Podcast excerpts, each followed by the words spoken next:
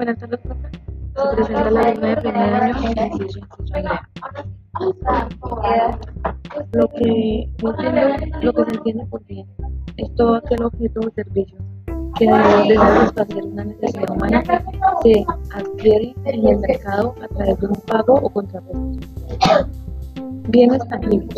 Son bienes que ocupan un espacio y tienen un valor adecuado de acuerdo con sus especificaciones físicas y técnicas. Bienes intangibles.